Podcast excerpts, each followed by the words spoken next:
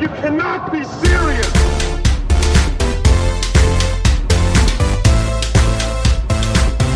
You cannot be serious.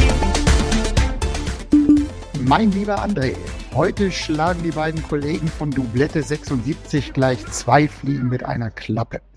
Denn sie haben mit dir nicht nur einen wahnsinnig netten Gesprächspartner vor dem Mikrofon, sondern quasi kostenfrei gleich noch ein ganzes Tennisarchiv.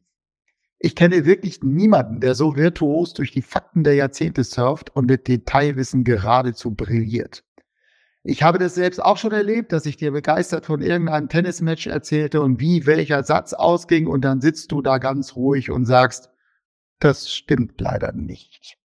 Also, genießt alle drei das Gespräch und von mir aus musst du auch nicht erzählen, wie das war, als wir beide zuletzt gegeneinander Tennis gespielt haben. Viel Spaß und ein schönes Gespräch. Das war Andreas Eckhoff, mit dem wir auch schon eine Folge im Kasten haben, die man sich wunderbar noch anhören kann, total zeitlos. Und unser heutiger Gast ist André Antic, der Boss vom Tennismagazin. Herzlich willkommen. Mir gegenüber sitzt der schöne Lars. Mein Name ist Tom Heinkel. André, herzlich willkommen. Was sagst du zu dem Match äh, oder wollen wir das streichen von der Liste? Erstmal vielen Dank für die Einladung. Sehr schöne Location hier. Äh, bin froh, dass ich bei euch sein kann. Bin mal gespannt, wo uns hier die Tennisreise heute hinführt.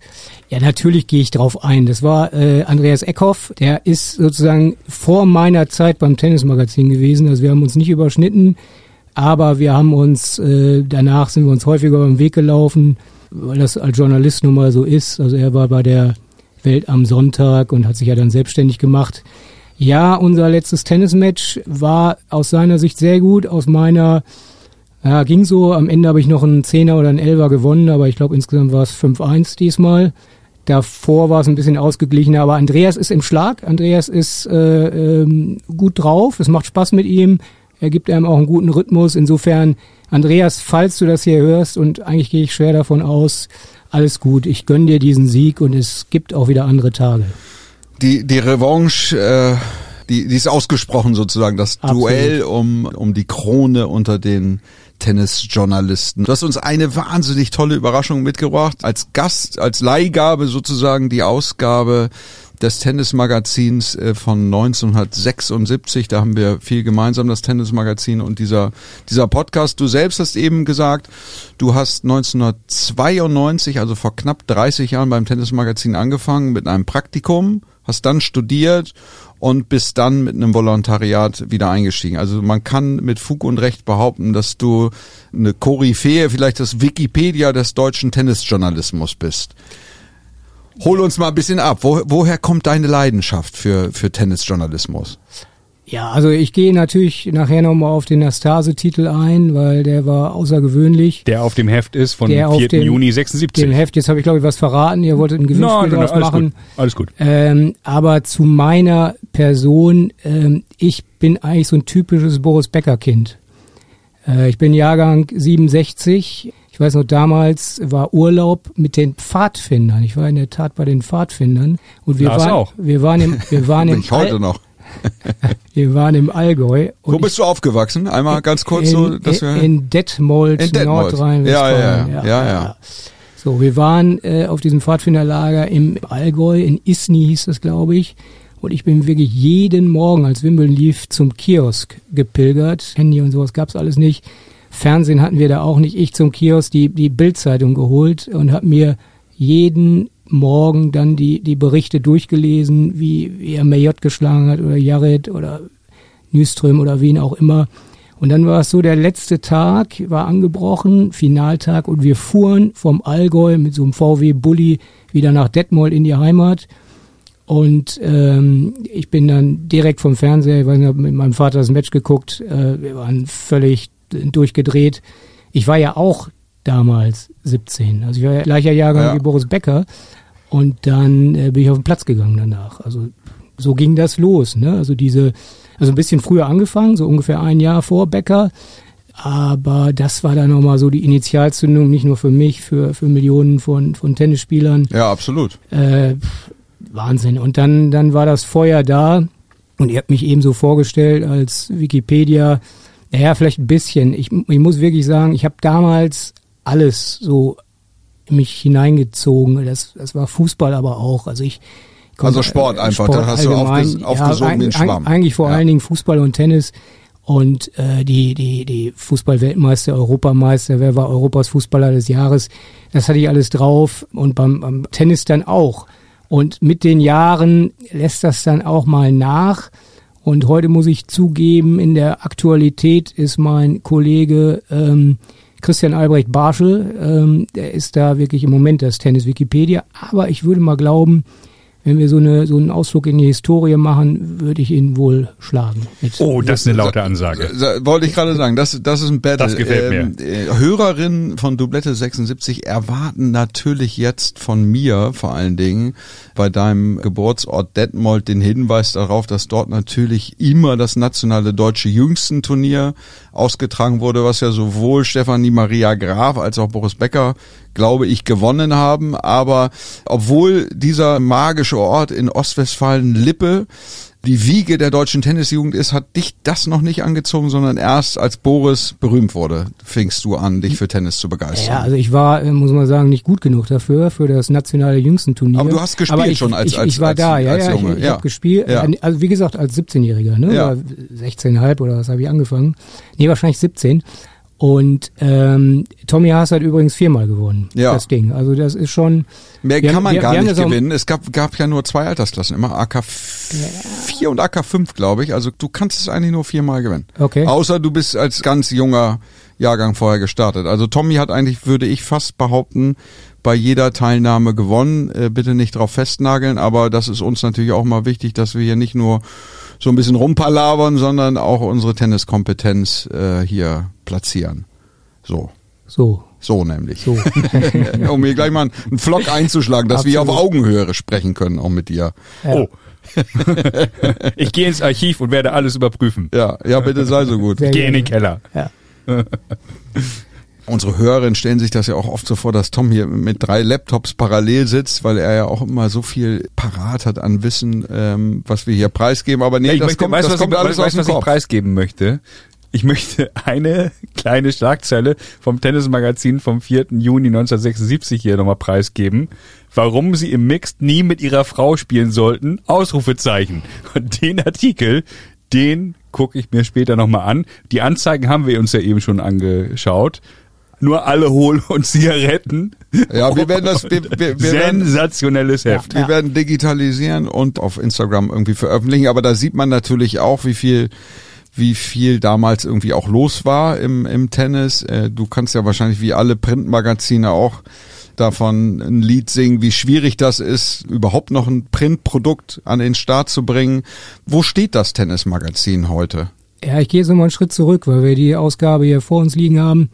1976 war ja weit, weit vor Boris Becker. Ja, absolut. So, und es Ja. heißt, Björn Borg brachte eigentlich, das war ja die Zeit der Popstars mit Borg, McEnroe und so weiter, Jimmy Connors, Ili Nastase dann auch, ähm, äh, der Coverboy in dem Fall. Das, das war schon so die Zeit, da ging das auch los in, in Deutschland mit dem Tennis. Und der damalige Erfinder Hans Blum, alter Springermann, ähm, der hat Also Erfinder der, des Tennismagazins. Erfinder des Tennismagazins, der hat irgendwo gespürt, da ist was, die Leute gehen in die Clubs, es werden immer mehr. Diese Riesenzahlen beim DTB, die kamen ja erst später Ja. mit 2,6 äh, Millionen, Entschuldigung, 2,3 Millionen in der Spitze. Jetzt sind wir bei 1,3, vielleicht 1,4, ist gerade wieder so eine schwarze Null, geht leicht hoch. Ähm, Tennismagazin hat natürlich diese ganzen Zeiten auch durchlebt, hatte in äh, zur Bäckerzeit es war ja immer ein Spezialzeitschriftenverlag. Das heißt, es gab ganz viele Zeitschriften unter einem Dach und das Tennismagazin hat damals alle ernährt. Also das sind noch so die Geschichten, die habe ich mir erzählen Mhm. lassen, weil ich kam ja auch später dazu. Ich kam ja dann in den 90er Jahren dazu, wo es schon wieder runterging. Ähm, Steffi Graf hat, Sag mal so, so nochmal so eine Zahl reingeschmissen, höchste Auflage. die war gar nicht, äh, vielleicht in dem Zusammenhang, äh, ich bin, also ich bin wirklich, äh, das ist mein Baby. Ja. also Tennismagazin, das ist eine Ehe, das gefällt meiner Frau auch nicht immer, aber das ist wirklich eine Ehe. Ich habe meine Diplomarbeit über das Tennismagazin geschrieben. Ich habe alle Zahlen da reingebracht. Und die höchste Auflage, die war gar nicht so wahnsinnig.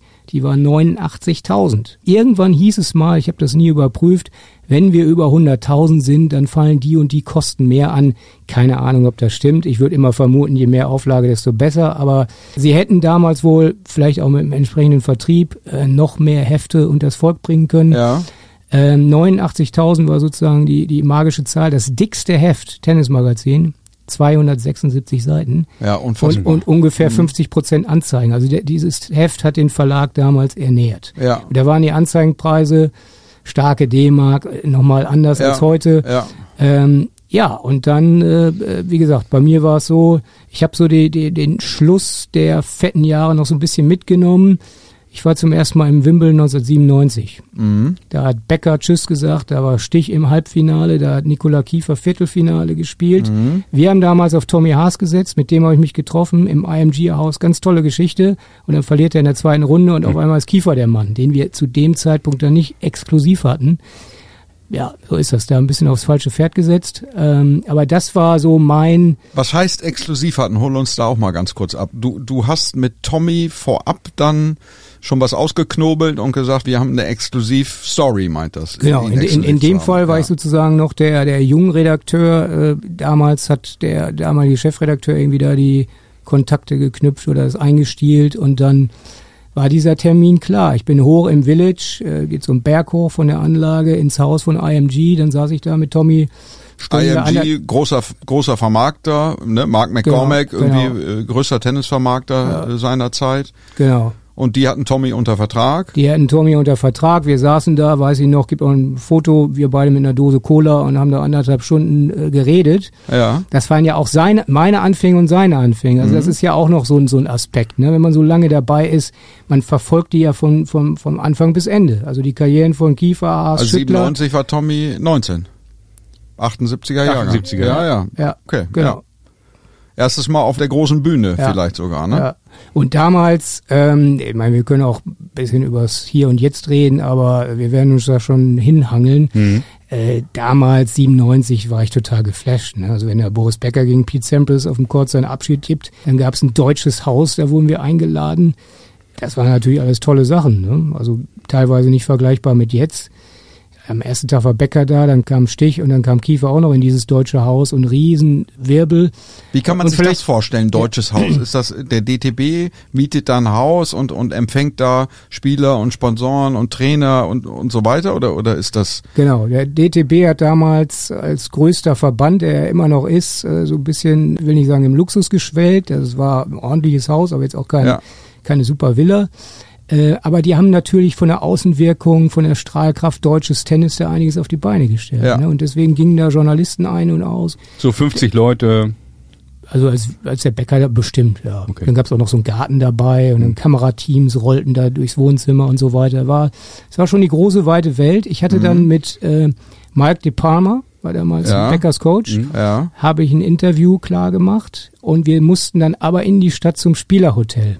Und da passierte das, das Schreckensszenario, was glaube ich jedem Journalisten schon mal passiert ist. Bei mir hat die Aufnahme nicht funktioniert. Ah, das kennen wir hier auch sehr gut in, in unserem Podcast. Das ist uns auch schon zweimal passiert, tatsächlich.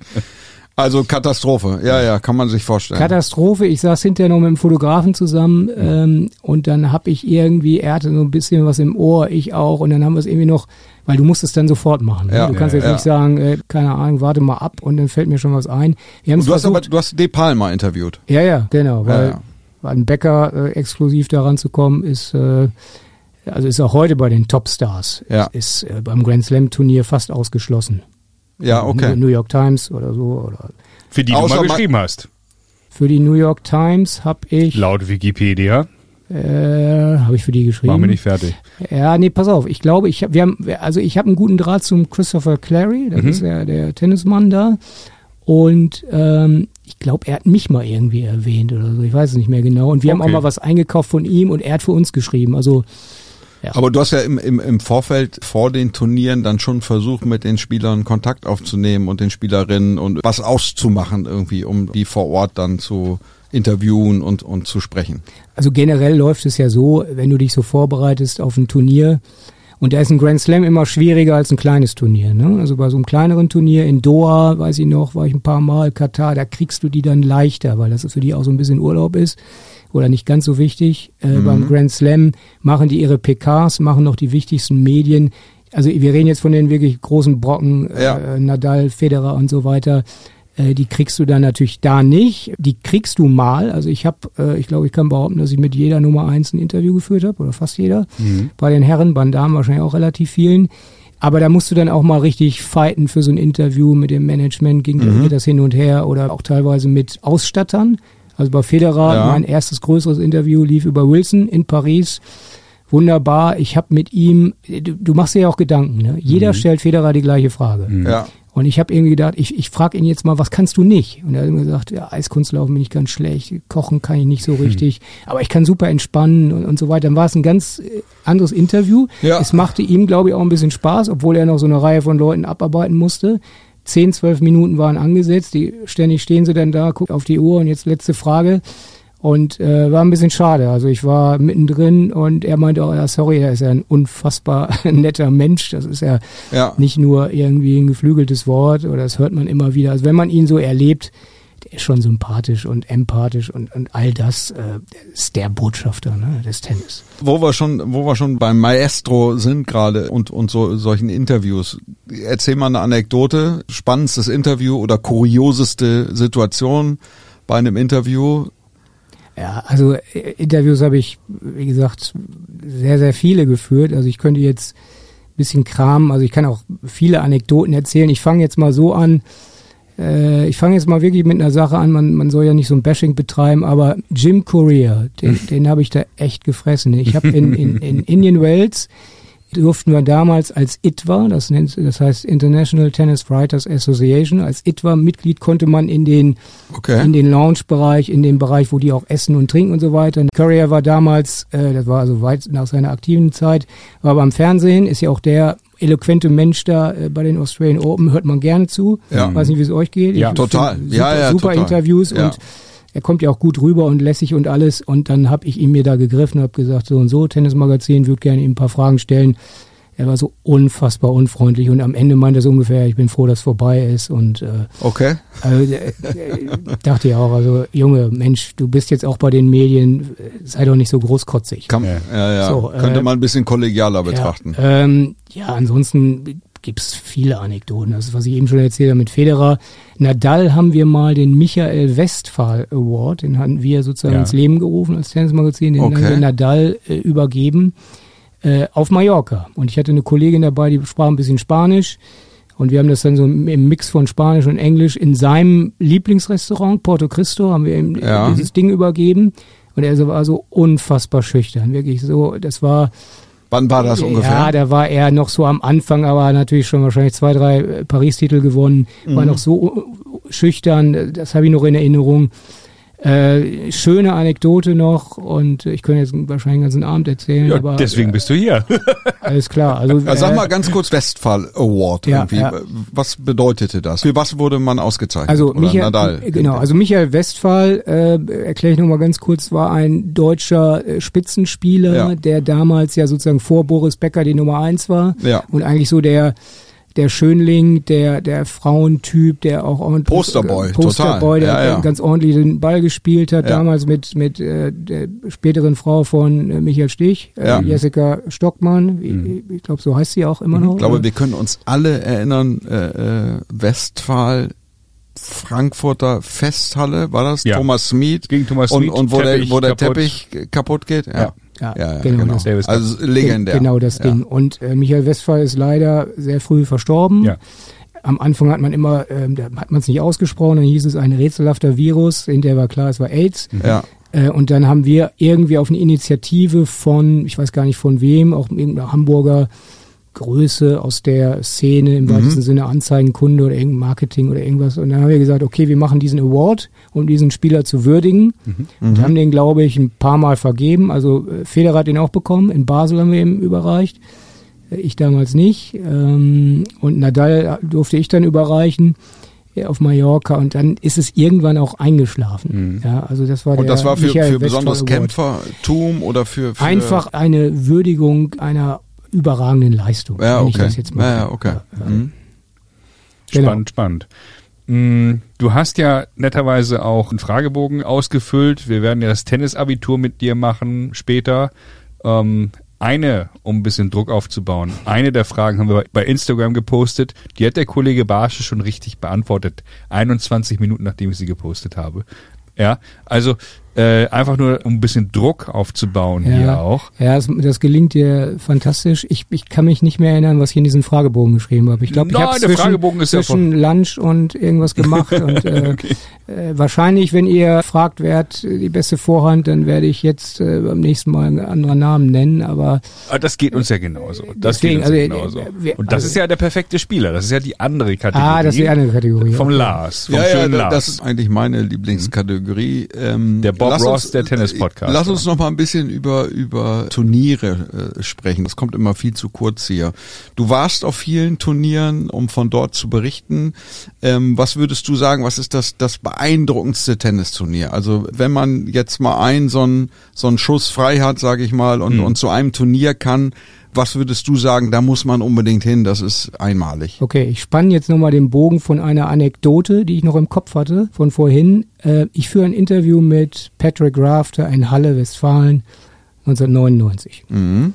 Und Rafter, die meisten hoffentlich Hörer kennen ihn noch, ein unfassbarer Typ, äh, total äh, geerdet, super Surf-and-Volley-Spiel. Ja. Ähm, Frauenschwarm, lebte auf den Bahamas, weil die, die Australier leben alle irgendwo, nur nicht in Australien, damit sie schnell zu den Turnieren kommen. Mhm. So, ich für dieses Interview, vielleicht war es für ihn gar nicht so was Besonderes, für mich war es besonders, tolle äh, Gesprächsatmosphäre. So, äh, dann äh, ungefähr ein halbes Jahr später Australian Open, ich reise nach Melbourne ähm, und jetzt komme ich gleich auf die schönen Ziele dieser Welt. Ich reise nach Melbourne, ähm, in dem Fall Halbfinale Rafter gegen Agassi. Und es hat kein Australier äh, seit 1976, kein Mann hat die Australian Open gewonnen. Damals war es, ich kram gleich mal rum, eigentlich müsste ich das auf Knopfdruck haben, aber Edmondson, Mhm. Mark Edmondson, meine ich. Ähm, so, also die, die, der Druck für Rafter war unglaublich. Channel 7 berichtet, es war eine schwüle, heiße Nacht und die Nation sehnte sich so nach einem Grand Slam-Sieger mal wieder. Und ich begegne Rafter drei Minuten vorm Match in den Katakomben unten in der Rod Laver Arena Okay. und, und, und schleicht da so lang, weil ich denke, oh Gott, der, der geht da gleich raus und 16.000, oder 15.000 im Stadion, 16.000 Millionen vor den, um Gottes Willen, nicht, dass ich den jetzt irgendwie da, äh, Du, du, du, du warst nicht da, um den anzusprechen, Nein, sondern einfach Gottes nur, weil Willen, du die Atmosphäre Zufall, ein bisschen Zufall, auf, Zufall gehe ich da aufsaugen lang, weil wolltest. die Presseräume, wo man dann sitzt an so einem kleinen Desk, die waren um die Ecke, ich gehe da lang und er kommt auf mich zu. Also ich weiß, vielleicht ist er einfach nur ein netter Mensch, aber er hat gesagt, Mensch, Junge, wie geht's dir? Alles gut. Und er war so entspannt, äh, zwei Minuten vor dem Ding, wo Okay, jeder andere einen Herzinfarkt kriegt. Ja, ja, okay, das ist lässig. Sensationell. Ja, genau. Also um jetzt äh, die schönen Orte zu nennen. Ähm, Melbourne, ja, wenn man die Chance hat, einmal dahin zu kommen, ist natürlich wunderbar. Ich glaube persönlich damals in diesem Kuyong-Stadion, da war ich auch, weil da gab es immer so Schaukämpfe. Kuyong ist auch Melbourne, da haben sie bis Als noch als die noch auf Australian Rasen, auf Rasen gespielt, wurde, glaube genau. ich auch. Also ja. ich war da und ich glaube mit Australian Open, mit der Kulisse wäre auch wahnsinnig, das Ja. erlebt zu haben. ja. Ähm, inzwischen ist Melbourne, glaube ich, ein bisschen zu groß gewesen. Ich war jetzt ein paar Jahre äh, geworden. Ich war jetzt ein paar Jahre nicht da. Aber Melbourne ist natürlich, klar, Down Under, cool, tolles Wetter, entspannte Australier, wunderbar. Du weißt Mein- ja, wie die Tennisanlage heißt. Tom, weißt du das eigentlich auch? Melbourne Park, Rod Laver Arena.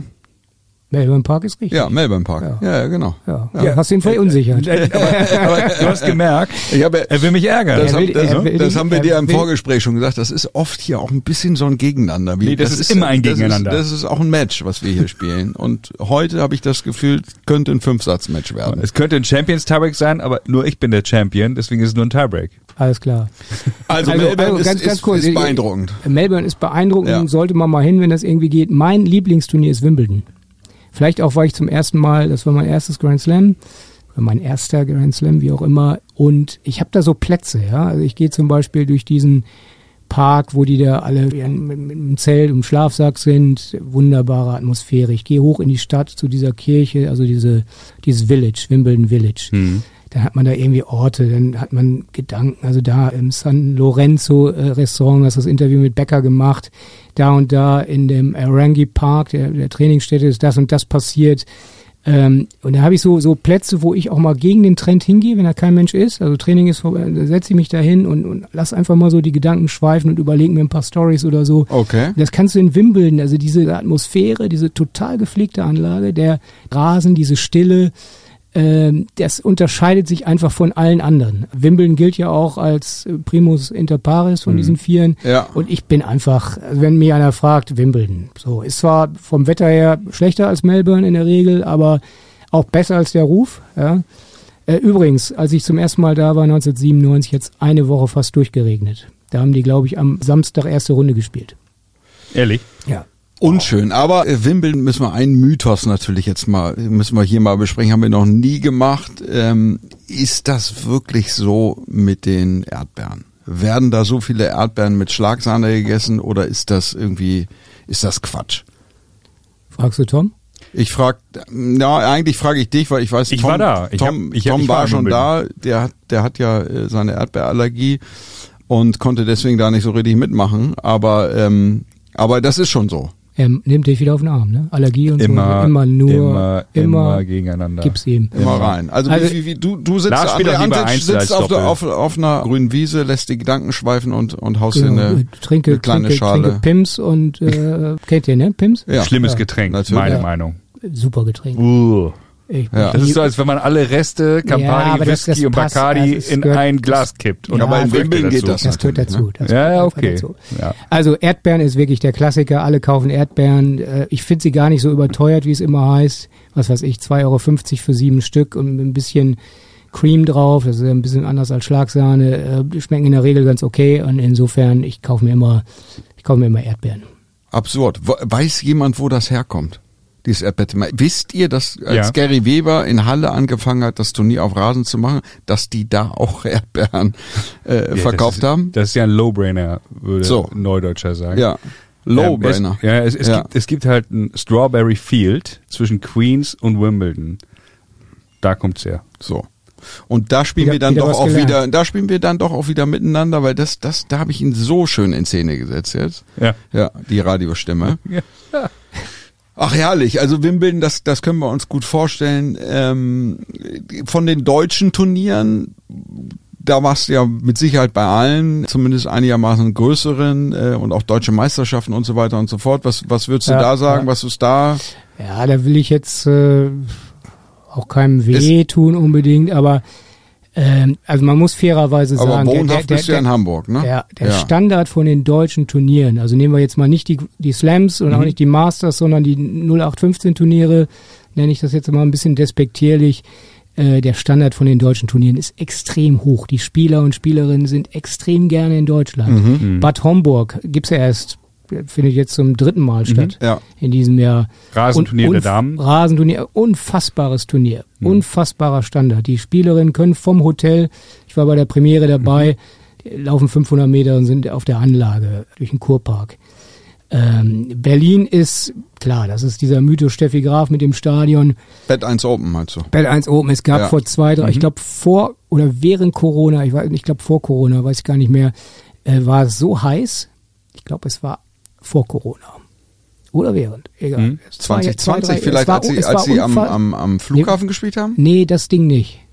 Okay. Dann war es wahrscheinlich ein Jahr später. Da, genau, da sollte eigentlich die Premiere stattfinden. Mhm. Dann kam Corona, konnte nicht stattfinden. Da haben sie äh, auch im Steffi Graf Stadion gespielt, aber eben auch Tempelhof. Ja, Dieses Ding, genau. ne? Die Bilder ja, genau. gingen um die Welt, wunderbar mit dem Rosinenbomber. Ja.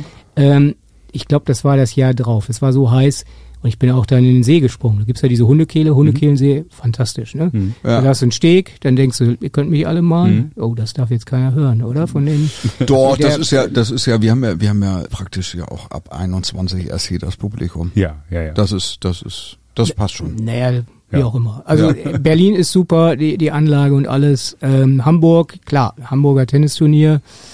Ich fand es eigentlich, ich kann mich dran erinnern, bevor sie das Dach gebaut haben, ich fand das ganz charmant auch ohne Dach, weil das hatte diese Freiluftatmosphäre und äh, dieses bisschen vielleicht hanseatischere. der, der Court ist schön und alles. äh, Das war so eine Idee vom Günther Sanders, damals DTB-Generaldirektor. Der hatte irgendwo in Spanien das gesehen, dieses Prinzip Stierkampfarena mit so einem Dach. Prinzip Regenschirm und das funktioniert ja auch so, so semi. Ne? Da hat der DTB 30 Millionen ausgegeben, ich glaub 15 Millionen allein fürs Dach. Naja, also klar, Hamburg ist auch ein super Turnier. Also ich Da müssen, wir, jetzt nat- da müssen wir kurz natürlich mal einhaken, weil, weil äh, aufmerksame Hörerinnen von uns erwarten das natürlich an der Stelle. Ähm, ich glaube, es war dein Vorgänger oder einer deiner Vorgänger, äh, Kali Underberg war hier ja auch zu Gast. Der ja damals irgendwie ein, äh, ich glaube, das war ein Editorial geschrieben hat mit der Headline Reißt die Schüssel ab. Ach ja, genau. Und, und, und daraufhin wurde, glaube ich, zum Roten Baum zitiert. Warst du da, du hast das mitbekommen, das Editorial. total, alles. War das, Die ganze Geschichte. War das in Ordnung von Kali? ja, also können wir es jetzt mal hier, hier deutschen Tennisjournalismus, können wir hier mal was auspacken? Oder, Ja, oder meine, hat er es äh, übertrieben? Ja, ja, es war so ein, so ein, sag ich mal, damals, wir wussten nicht genau, wie die Reaktion sein würde, weil Michael Stich hat gleich die Verlegerin angerufen und so weiter. Es war schon ein bisschen boulevardesk, ein bisschen, ein bisschen hart formuliert, reißt die Schüssel ab. Ähm, Fakt war einfach, dass, dass bei Hamburg auch eben vieles nicht mehr stimmte. Ne? Die Spieler kamen nicht. Ähm, man musste irgendwie einen Move machen mit diesem Turnier. Vielleicht stimmte die Jahreszeit nicht, weil damals war es ein Masters, ging vom Mai in den in den Juli, äh, kurz vor äh, Cincinnati und so weiter. Dann ja, ihr wisst das selber, ne? Dann Ja. kamen einige nicht. Und deswegen aus dieser, ähm, äh, dieser Gemengelage entstand diese etwas äh, plakative äh, Schlagzeile und gleich auf Seite 1 oder im Editorial. Ja, und ich meine, wir wissen natürlich alle, dass das äh, schwierig ist, auch in der Schüssel eine gute Stimmung herzustellen. Das ist schon auch ein großes Stadion, so, da müssen schon auch ein paar Leute da sein und ähm, ich weiß gar nicht, wie groß das Fassungsvermögen ist, aber Ich glaub, 10.000. äh, aber äh, also wir waren ja 12. zum Davis Cup Ja. da. Zwölf. Es waren zwölf und dann haben Ja. die ja jetzt nochmal renoviert. Und zur Michael Stichzeit, ihr erinnert euch, haben sie ja da die, die oberen Ränge irgendwie mit so einem schwarzen Zeugs abgehängt. Ja, genau. Ja, ja, genau. Ja. Vor dem Hintergrund, dass du einfach ein bisschen mehr äh, kompakt und mehr, mehr Stimmung haben. Ich meine, wir waren zum Davis Cup da, das war schon, war eine gute Stimmung, aber es war trotzdem nicht so, äh, wie sagt man immer, hexenkesselig, Ja, würde ich mal sagen. Ja ne? gut, Davis Cup, da sprichst du natürlich eine, eine Veranstaltung an, So. die, die in die Hose ging. Ne? Ja, lass uns Ja. überhaupt mal über den Davis Cup sprechen, weil da, da ist ja viel passiert in den, in den letzten Jahren. Ähm, da gibt's so viele unterschiedliche Meinungen eigentlich. Wie stehst genau. du dazu? Ja. Also ich bin, ähm, als ich angefangen habe, eins meiner ersten Interviews war mit Niki Pilic. Mhm. Und äh, Niki Pilic kam aus Split, Kroatien. Mein Vater kam aus Split, Kroatien. Mhm. Mein Vater war Opernsänger. Pilic hat ihm bei der Oper zugehört. Ach, Ja, und, äh, Und dein, er, Vater, er, er, dein er, Vater hat Pittisch beim Tennisspielen zugeguckt. so war das, Ja, okay. so war das. Ja, und ja, irgendwie okay. hat er eben auch mal einen Brief geschrieben, mein Sohn will Journalist werden, tralala.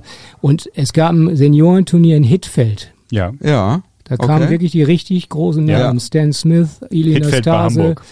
äh, eben auch Niki Pilic. Da bin ich TC Bendesdorf übrigens, jetzt muss ich auch noch mal wieder ein bisschen Wahnsinn. mit Tenniswissen glänzen. Ja, Die ja. haben über Jahre hinweg das deutsche Seniorentennis dominiert. Ja. Ja. Also tolle Veranstaltung, eine meiner ersten, ich auf Niki Pilic zu und sag so, ich bin der und der, André Antic, der Sohn von, äh, das war so mein Entree. Naja.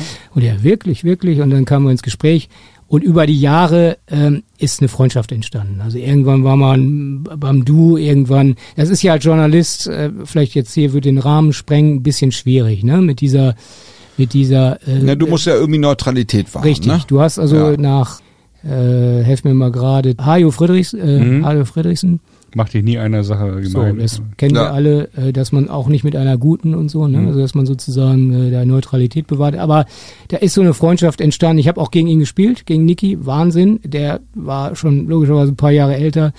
Der steht an der Grundlinie, der weiß genau, wo du den Ball hinschlägst. Du brauchst gar keinen Stopp zu spielen, der steht schon da. Und dann hat er so einen ekelhaften Slice, den er immer ein paar Zentimeter vor die Grundlinie setzt. Schöner Äh, Lefty auch, ne? Schöner Oder? Lefty, Ja. der hat die alle wahnsinnig gemacht mit seinem Aufschlag, unfassbar gut aufgeschlagen auf Rasen und so, ne? Naja, jedenfalls, um jetzt mal wieder auf den Davis Cup zu kommen, äh, Niki Pilic, der, ich war irgendwie zufällig bei ihm, als die Entscheidung feststand, Kosmos übernimmt, die schmeißen alles um. Äh, Ich habe noch nie einen Menschen gesehen, der so zerstört wirkte, weil Davis Cup war auch so, wisst ihr, ne? Logisch. Mhm. Also fünf Klar. Titel mit drei Nationen gewonnen. Und der war so, also nicht, dass man sein Lebenswerk zerstört hat, aber zumindest diesen Mythos Davis Cup mit den Beilagen eben Heim- und Auswärtsspiel, all diesen, Mhm. Ja. diesen Dingen, Fünfsatz, Krimis und so, das war dann alles tot. Ähm, also man musste beim Davis Cup irgendwas machen. Also um da jetzt nochmal zurückzukommen auf Weil die das, Frage, einfach, was, was, weil das was, einfach im, im Turnierkalender zu, ja, zu schwierig weil, ist. weil die, die Oder- Topstars kamen einfach nicht Ja. mehr. Die, also, Woran liegt das, dass sie nicht gekommen sind? Hatten die keine Lust für ihr Land zu spielen? War das finanziell nicht attraktiv genug? War Ja, das, also, was, äh, nee, also so. fürs Land spielen glaube ich schon. Ich glaube, jeder will diesen Davis Cup äh, gewinnen. Gewinnen, Vielleicht ja. auch in der alten Form noch mehr. Ne? Also wenn du irgendwo, Ja. du kämpfst dich durch, durch drei Runden, spielst dann Finale, möglicherweise zu Hause, kennen das alle noch, ähm, oder oder selbst so, ein- so ein Abstiegsspiel in Hartford, was war das für eine Atmosphäre? Ne? Also Davis Cup hatte einfach ja, ist diese, besonders. diese wir haben, ist- wir haben, wir haben äh, Tobias Kampke hier zu Gast gehabt. Der hat gesagt, so das, das äh, Schönste oder mit das Schönste in seiner Karriere war Davis Cup zu spielen. Genau. So und Tobias war äh, 10, 15 Jahre auf der Tour und hat gespielt. Also das schon. Genau, das sagen, das sagen sie ja, ja. heute auch äh, noch, glaube ich Ja. auch. Also, dass die im Moment einen ganz guten Draht so in dem deutschen Team haben. Aber ähm, dadurch, dass natürlich es mehr Turniere gab, dass die ATP auch einen größeren Einfluss bekommen hat gegenüber der ITF. Davis Cup wird von der ITF äh, veranstaltet. Dadurch, dass man teilweise, keine Ahnung, von Melbourne nach Südamerika muss und dann wieder nach Europa, nach Rotterdam in die Halle oder was auch immer, Ja. das war schwierig. Das war, glaube ich, der entscheidende Punkt. Ne? Also dieser Kalender, der irgendwann aus den Nähten platzt und dann, dann passt es Ja. irgendwie nicht so. Ja, klar, die Kohle, denke ich auch. Ja, da kommen natürlich irgendwie ein paar Sachen zusammen. Ähm, sowieso der Turnierkalender, der so voll ist. Ähm, was nicht ganz so voll ist, ist unser Tennisabitur. Und ich hätte jetzt richtig Lust, da mal einzusteigen, weil das ist immer so zur Mitte unseres Gesprächs ist das eigentlich immer so ein, so ein Moment, wo Tom und ich ein bisschen relaxen können. Unsere Anspannung ist immer wieder groß aufs Neue, wenn wir hier ins Studio kommen Ja. Und gleichzeitig auch immer schön zu sehen, dass die Anspannung bei unserem Gast ja Ins äh, noch weiter, äh, wächst. also wahnsinnig Ja, steigt irgendwie. Ja. Der Druck ist schon groß. Der Druck ist groß. Auch heute. Und Aber ich mache mir gar keine Sorgen. Gut. Ich mache mir gar keine Sorgen. Du hast ja hier den Fragebogen ausgefüllt. Es werden auch noch super Anekdoten kommen. Schöne Stichworte hast du uns geliefert. Mal so einen kleinen Cliffhanger für die Hörer. Und ähm, du hast auch einen Spielernamen genannt. Äh, ich weiß gar nicht, ob du weißt, welcher Jahrgang der hat. Jeff Tarango ist ja einer deiner Lieblinge. Du musst lachen. Du grinst bis über beide Ohren. Weil das Gegenteil der Fall ist. Äh, Ich habe mit Jeff Tarango eigentlich gar nichts zu tun, bis darauf, dass wir ihn mal angefragt hatten für ein Interview in, in Paris Ja. und das hatte irgendwie nicht geklappt. Aber ich glaube, er wollte Geld haben für dieses Interview. Okay. Und dann gibt es ja die schöne Anekdote in dem Agassi-Buch. Mhm. Also Tarango hat gegen Agassi bei einem Juniorenturnier gespielt, irgendwo Scottsdale oder Mhm. also nicht Las Vegas, aber irgendwo da in der Nähe. Und Tarango hat ihn beschissen. So, und da steht in dem Buch drin. Und Jahre später hat dann Agassi Tarango auf dem Platz verprügelt. Er war damals ganz froh. Also im Wimbledon- Ergebnis verprügelt, im- nicht Entschu- mit der Faust Ja, ja, sorry, genau. Also hat ihn dann Hoch besiegt. weil es natürlich der viel bessere Spieler war. Und ähm, es in Wimbledon wären sie fast aufeinander getroffen, aber da hatte ja damals Alexander Mrons Tarango geschlagen. Und daraufhin hatte ja, oder davor oder während des Matches hat ja die Frau von Tarango den Schiedsrichter Bruno Rebeu geohrfeigt, einer der größten Skandale, Skandale in. Wimbledon. Ja. Und ja, ich merke schon, André. irgendwie, irgendwie habe ich die Frage beantwortet wahrscheinlich. Du bist ein Seher. Wahnsinn. Ja. ja? ja, das sind unfassbare Fähigkeiten. Das ist ja. Wahnsinn. Aber das, war natürlich die auch Frage eine totale drei des Legende. Tennisabiturs. Okay. Ja. Welcher Tennisschiedsrichter hat von Tarangos Ehefrau eine gefangen und warum? Ja. Warum? Bitte. Warum? Weil äh, pff, Tarango irgendwie sich benachteiligt fühlte und dann dann äh, dann schritt die Frau ein. Ja, oder gibt's noch einen anderen Grund? Ich wüsste Hier es steht, gar nicht. seine Ehefrau verpasste dem Schiedsrichter noch zwei Ohrfeigen. Zwei sogar. Zwei, Zwei sogar. Ja, natürlich. Tarango wurde Ja, ja. daraufhin für zwei Grand Slam Turniere und auch für das Wimbledon Turnier 96 gesperrt. Okay. Bruno Rebeu, das wäre die Antwort gewesen. Die hast die perfekt geliefert. Also Dankeschön. haben wir schon mal eine Frage abgehakt. Absolut. Quasi. Äh, Jeff Oh. Tarango, welches war denn sein höchstes Ranking? Wir geben dir auch plus minus 10 Prozent. Okay, das ist und das ich bin ist- immer als Joker Das für ist dich da. echt eine übrigens, schwere ne? Frage. Ne? Hast du dein Handy griffbereit oder wie meinst du das mit dem Joker? Aber das hat Nee, André ich habe hab das ja im Kopf Okay. immer alles. Handy habe ich aber Also. Tarango, ich würde mal sagen, ich sage jetzt einfach 30. Ja. Knapp daneben, muss man sagen. Also viel daneben. Wenn man, ja, Joa, 42. knapp 42. Ja, komm, das ist nicht ist so im grünen. Bereich, Für den- ist im grünen Bereich. Wir merken uns mal die Antwort, wir entscheiden später, ob das richtig oder falsch ist. Aber du weißt ja dann auch, was war sein Karrierepreisgeld. Über 30 Prozent Abweichung, nur mal ganz kurz Ja, für euch. aber come on. Numerologen hier unter uns. ja, Ne? Ja. Na gut, machen wir mal weiter. Karrierepreisgeld von Jeff Top, Tarango. Top 50 Spieler. Ja, ja, Ja, Top ja, 50 Spieler, ja, genau. ja. Wie viel hat der, wie viel Dollar hat er eingespielt? Äh, eine Million. 3,7 Millionen. Echt? Das ist falsch. Ja. Dafür hast du aber die Bruno Rebeu-Frage schon beantwortet. Okay. Ja, Und jetzt Oh, kommt ihr, habt aber ein, und- ihr habt aber ein richtig fieses Tennisabitur. Ja, ne? nun, on. Ich meine, du bist halt der Tennis-Professor. Ja, El aber, Professor. aber kommt mir doch nicht mit Tarango. Aber okay, gut, ich, ich, ich halte das aus. Ja, pass auf, wir haben noch ein paar ganz allgemeine Dinge. Lars, machen wir mit Frage 4 weiter. Manchmal muss man sagen, zeigt auch so ein Tennisabitur hier auch seine hässliche Fratze. Heute ist das offensichtlich so. Aber äh, Andreas hat drum gebeten. vier, vierte Frage ist eigentlich, wie schwer muss ein offizieller Tennisturnierball sein? Okay. Ähm, ich würde mal sagen, es schwankt ungefähr zwischen 58 und 60 Gramm. Wow, das, lasse ich gelten. das müssen wir gelten lassen. Korrekterweise und wahrscheinlich hat sich das auch im Laufe der Zeit geändert. Ich weiß es nicht hundertprozentig. Warum sollte sich das ändern? 56,7 und 58,5. Also auf jeden naja, Fall- warum sollte sich das ändern? Guck dir die Bälle heutzutage an. Die Regel ist die Regel. Ja, aber das kann ja sein, dass jemand das irgendwie in Absprache. Naja, gut. Den, also den Punkt müsst ihr mir geben. Ja, auf Genau, den, den hast du auf jeden müssen wir Fall. Und Durchmesser? Und den Punkt kriegst du Welchen Durchmesser? Ja, ich habe ja so viele Ballgeschichten gemacht. Durchmesser, jetzt muss ich echt mal überlegen. Äh, können wir irgendwie eine andere Frage vorziehen? Na, ich gebe ich geb dir, ich geb Okay. dir so eine Art Joker, weil das interessiert natürlich alle Hörerinnen von Doublette 76. Du hast viele Ballgeschichten gemacht. Was ist der beste Tennisball? Ja. Der beste Tennisball. Ja, der beste Tennisball. Das darf ich ja nicht sagen. Nee, ist so neutral. Ja, ich muss ja, ich habe ja. Ja, du musst Sponsoren, neutral ja. sein. Wenn ich jetzt sagen würde, das ist 76 der eine Anzeige. Slatzenga mit der Anzeige 76, der offizielle Wimbledon-Ball Slatzenga, Ja. wo wir Experten behaupten, der ist so wie der alte Dunlop Tournament. Mhm. Würdest du da zustimmen?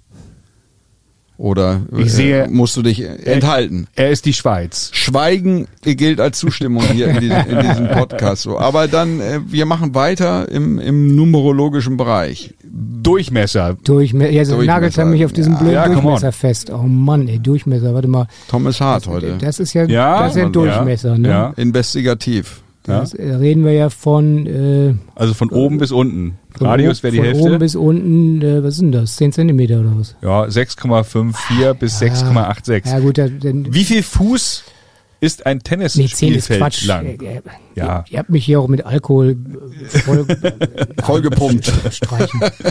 Vollgepumpt. Vollgepumpt.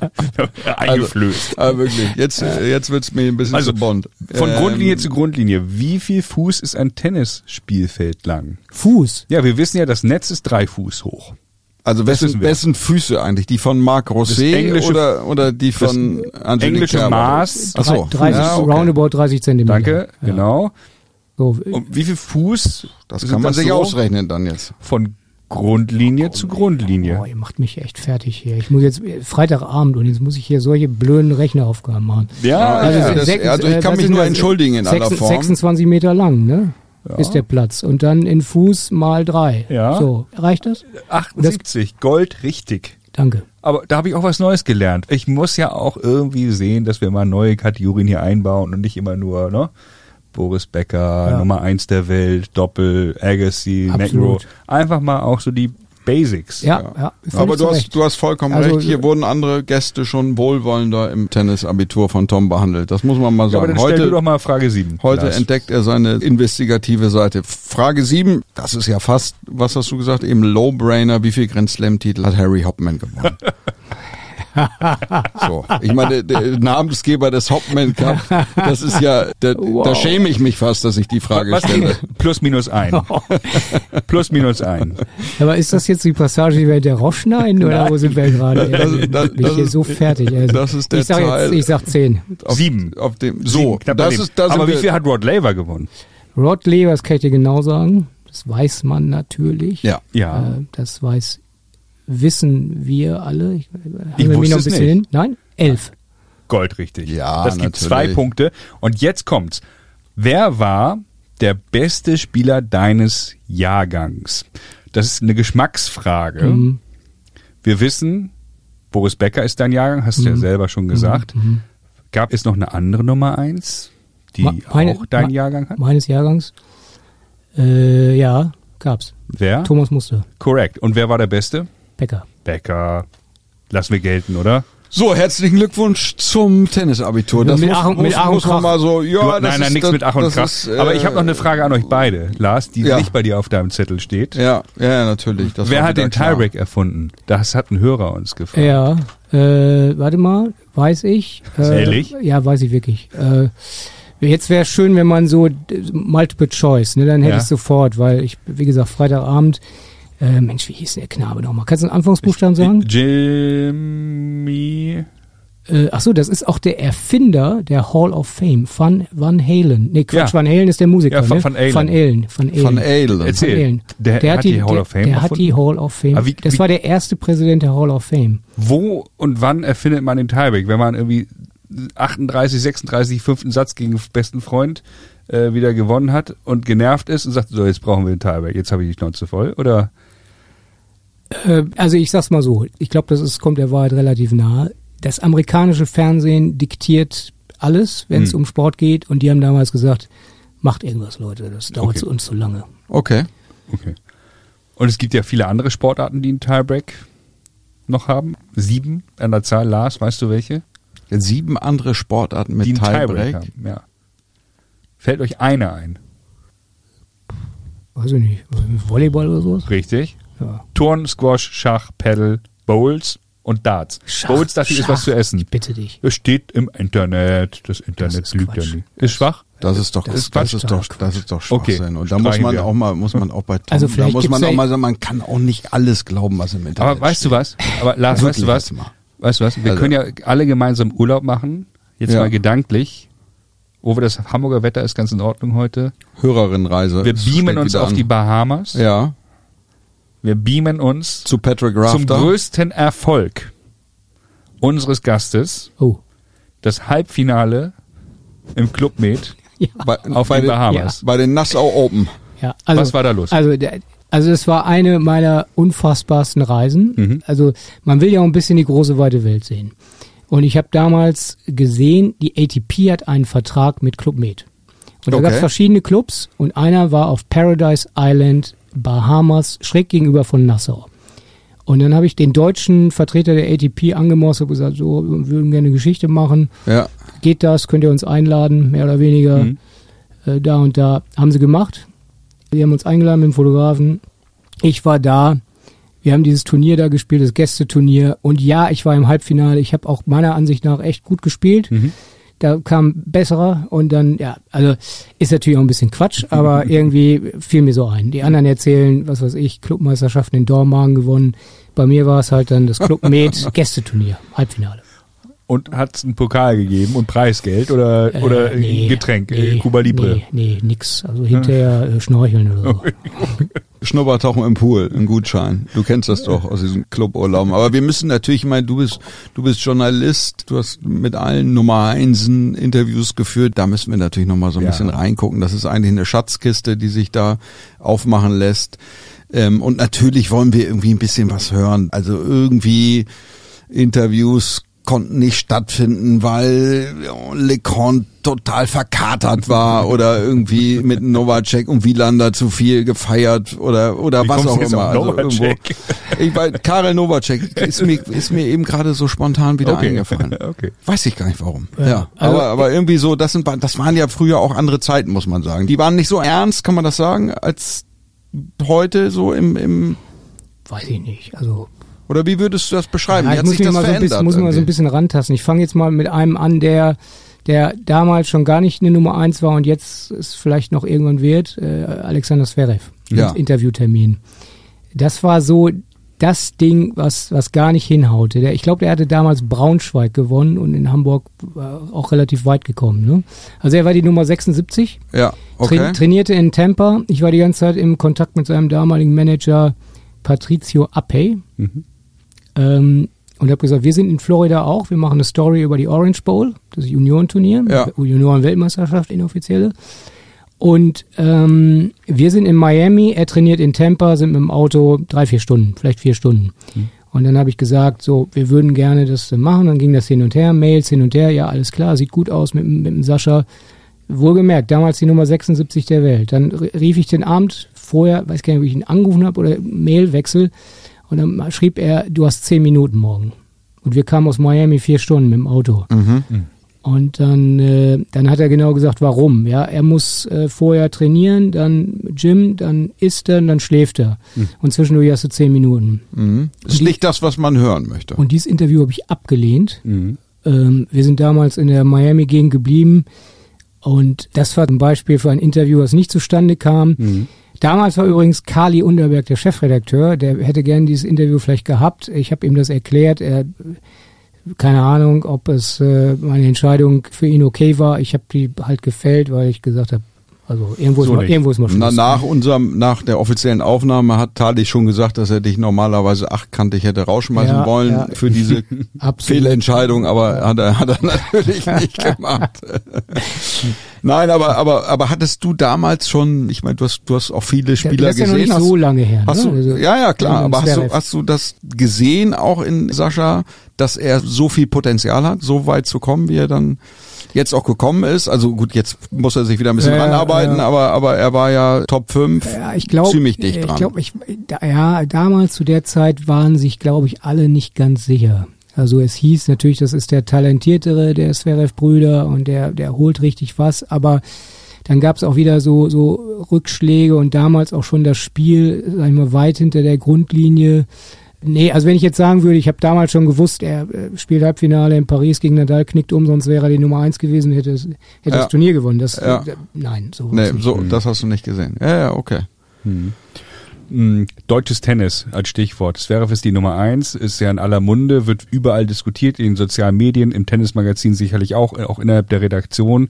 Ähm, wie sieht deine Lösung aus fürs deutsche Tennis? Stichwort, wir haben zu wenig Top 100 Spieler bei den deutschen Herren und bei den deutschen Damen. Ja, wenn ich die hätte, dann könnte ich, glaube ich, beim, beim DTB vielleicht ein bisschen Geld verdienen. äh, die hat keiner so richtig. Ähm, ich, ich glaube einfach, also die Frage, die wird uns ja praktisch stündlich gestellt. Ne? Was ist mit dem deutschen Tennis los? Ja. Es ist so frustrierend. Du guckst jetzt in die Ergebnisse, Indian Wells, Miami und, und so weiter. Und es sind kaum Deutsche dabei. Ja. Und man, man stellt sich diese Frage, was, was ist da los? Klar, es läuft immer in, in Wellenbewegungen. Aber im Moment haben wir wirklich, was das angeht, einen Tiefpunkt. Und wenn so was passiert wie mit Alexander Zverev, der nach seiner Verletzung um den Anschluss kämpft, dann, äh, dann sieht's noch trauriger aus. Otto hatte so einen kleinen Höhenflug im Sommer letztes Jahr.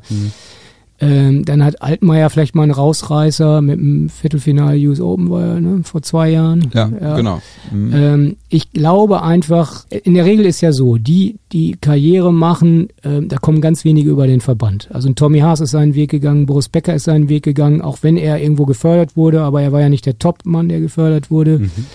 Ähm, und äh, ich glaube, was wirklich den Deutschen fehlt, auch den Frauen, ist dieses totale Commitment. Ich, ich gebe alles auf für, für meine Karriere. Ich gehe durch die Hölle. Eine Carina Witthöft hätte vom Talent her, hätte vielleicht eine Top-Position einnehmen können. Vom Talent und was sie so mitgebracht hat, physisch. Nur einmal ganz kurz, Karina aus Hamburg, der Vater hat eine große Tennisanlage hier, ähm, stand, glaube ich, highest Ranking erste 50. Ja, sie so war gerade so ungefähr sowas, da in ne? dem Bereich. Ich weiß noch, es war in Melbourne. Ich glaube, das war das Jahr, als sie das Achtelfinale erreicht hatte. Ja. Ich meine, es war das Achtelfinale. Neben mir stand der Kollege von der New York Times mit seinem Schreibblock. Erzähl mal, was ist da los? Wer ist diese Blonde, äh, die hier alle weghaut? Ja. Also damals gegen Navarro. Äh, ne? Ja, also Weg, also eine top ten Top geschlagen. damals ja. geschlagen. Ja. Also ähm, und das das mache ich ihr gar nicht zum Vorwurf, ja. Also jeder muss das so überlegen, Jo. wie es in seinen Lebensplan reinpasst. Aber mit den Voraussetzungen hätte sie auch eine Top Ten Spielerin werden können. Und das ist einfach nur so ein Beispiel, wo man, wo man vielleicht sagen kann, dieses Herzblut, dieses totale Commitment, auch die, dieser Wille zum sozialen Aufstieg, den es ja in Osteuropa gibt, den, Ja. den gibt's hier nicht so. Also deswegen, ähm, also das ist ein Teil der, der, der, der Analyse, aber es ist längst nicht der ganze. Also ich glaube, wir tun uns alle schwer zu sagen, warum klappt es, keine Ahnung, in äh, jetzt wieder in USA. Gut, USA ist ein Riesenland und die haben auch eine Durchstrecke gehabt, aber die haben jetzt so viele Spieler und die stacheln sich gegenseitig an. Das ist nämlich noch ein Punkt, das, das fehlt. Ne? Also, dass sie sozusagen auf Turnieren sich hochreißen, dass ein Fritz mit dem Paul, mit dem TFO und so weiter, äh, dass da eine Dynamik entsteht. Wir haben gar keine Also da Chance, ist auch, dass da ist eine auch mehr Dynamik Teamgeist da, oder? Möglicherweise. Also äh, das war früher auch nur ein deutsches Ding. Jeder hat so sein Ding gemacht. Ne? Die Spanier immer zusammen, die Schweden damals, als die die Hochzeit Ja, hatten mit ja. Edberg, Jared, Wielander, immer zusammen. Das hast du im deutschen Tennis weniger gehabt. Ne? Also es gab sozusagen diese verschworene Gemeinschaft mit dem roten Baron Becker, der dann ich sage das jetzt mal so, ist natürlich Quatsch, aber seine Vasallen Kühn, Steb und Jelen hatte, die das für ihn sozusagen alles bereitet haben. Ähm, der, diese goldene Davis Cup Zeit, die dann auch bei Turnieren relativ weit kam, auch. Ja. Aber ähm, in der Regel, vielleicht neigt der Deutsche auch nicht so zu diesem, diesem dieser Geselligkeit, die die Spanier auch hinterher noch haben. Ne? Da geht dann jeder auf sein Zimmer und Ja, aber ist das nicht auch Aufgabe irgendwie von den Trainern dann? Ich meine, klar, Tennis ist irgendwie ein Einzelsport, aber es ist ja schon, wir haben das hier ja auch schon, schon häufiger diskutiert, auch mit Ex-Profis, zuletzt mit Udo Riglewski hier, der auch gesagt hat, man, man ist irgendwie viel alleine, irgendwie auch gereist und den Team Spirit, den andere irgendwie hatten, den, den haben wir irgendwie hier nicht so hingekriegt in Deutschland. Ähm, und eine andere Analyse, die er auch gemacht hat, ist, dass gerade in Frankreich äh, war, glaube ich, ein ganz gutes Beispiel, dass die Verbände einfach deutlich mehr Ex-Profis integrieren und involvieren und in die Ausbildung irgendwie reinziehen. Und ich meine, so ein, so ein Gemeinschaftsgefühl, vielleicht ist das eine Frage der Kultur, sage ich mal, ähm, kann ich mir eigentlich nicht vorstellen, dass man das nicht rausarbeiten kann. Aber das haben wir auch hier immer mal wieder diskutiert, dass hier in Deutschland natürlich sehr früh sehr kompetitiv ist. Ne? Die Kinder fangen an mit 10, 11, 12 sich irgendwie fast im Kleinfeld schon gegenseitig zu bescheißen und jeder gegen jeden und so. Ähm, und das führt natürlich dann dazu, dass eigentlich alles auch Einzelspieler werden. Und auf der Tour merkst du eigentlich irgendwann, wie einsam das Leben ist, wenn du dann da keine Freunde hast vielleicht. Ja, ne? ich, ich, ich glaube, dieser Neidfaktor, den sprichst du ja so ein bisschen an Ja. vielleicht, oder diese, Ja. diese, dieses äh, Kompetenzgerangel. Also sich die das Butter auf dem Brot nicht gönnen. Vielleicht, ja, das Schwarz unterm Fingernagel. Ja. Ich kann mich erinnern, äh, Daniel Brands spielt ein unfassbares Match gegen Simon Mhm. in Melbourne, zweite Runde oder so. Und dann kam Monfils auf den Platz und hat den, den Simon angefeuert. Dann drehte Ja. sich das Match so ein bisschen und Brands hat es in fünf verloren. Mhm. Unfassbares Match war das damals. So eine Abendstimmung von Melbourne. Und Monfils beispielsweise beim Davis Cup in Toulon, wenn ich Mhm. mich richtig erinnere, war damals Auswärtsspiel. Ich glaube, das war das Ding, als Gojovcik Zonga geschlagen hat. Müsst ihr Okay. nochmal, können wir vielleicht nachher nochmal Oder den, Tom den kann das- Faktencheck machen. Kann das eigentlich Ja. kurz mal sagen, ne? Ähm, Ja, ja, ja, nee, war, war, war, war so, ne? Ja. Okay. Äh, Du, du grinst so, du bist ja nicht, äh, egal. Ich- Jedenfalls, äh, die ganze, Eigentlich weiß die, das ganze alles, Stadion, logischerweise die Ja. Franzosen, die haben ja auch eine Fankultur. Ja, Einmal ja. das und dann die Bank. Leute, die gar nicht gespielt haben. Ich glaube, Monfils damals auch nicht gespielt, saß auf der Bank. Also, das ist schon ein anderer Spirit, war so mein Gefühl, ohne jetzt die Deutschen da, ich, ich glaube jetzt ein Kohlmann und ein Trainer als Fitnessmann und ein Dirk Dier als Assistenztrainer, die versuchen da schon alles zu machen, damit die Jungs dann eine, eine schöne Bühne haben und irgendwie sich wohlfühlen. Mhm. Ähm, aber ähm, ich glaube, es ist, es ist so ein bisschen kulturell. Also du hast das Stichwort ähm, Lars genannt. Ich glaube, es ist schon so ein bisschen kulturell, dass der Deutsche nicht so nicht so zusammenhängt dann. Also gibt es Ausnahmen, aber ähm, ja. Lars ähm, Statement nochmal als Frage formuliert, ein bisschen zugespitzter. Ähm, würdest du Ex-Profis stärker in den DTB einbinden? Schüttler, Waske, Riglewski, Stich, Steb, Kühn, Punkt, Punkt, Punkt. Die Liste ist lang. Äh, Annalena Grunefeld, Petkovic, wie sie alle heißen. Würdest du sagen, die müssen stärker eingebunden werden in Talentförderung, Talentsichtung, Verbandstraining? Ja, alle, die du genannt hast, die sind's oder waren's ja irgendwie auch. Ne? Also ein Schüttler ist jetzt der Billie Jean King Cup Trainer, wie es so schön heißt im Fed Cup. Mhm. Ähm, dann hast du einen Ex-Spieler Kohlmann, der drin ist. Mhm. Dirk Dier damals zu Günter Bosch Zeiten, das Talent ist dabei. Dann hast du eine Annalena Grönefeld Mhm. im, im Damentennis. Äh, du hast eine Petkovic, die auch irgendwo jetzt Turnierbotschafterin auch ist. Irgendwas macht die jetzt auch noch, habe ich, fällt mir gerade nicht ein, äh, noch, noch einen Zusatzjob neben dem Moderieren und was sie alles macht.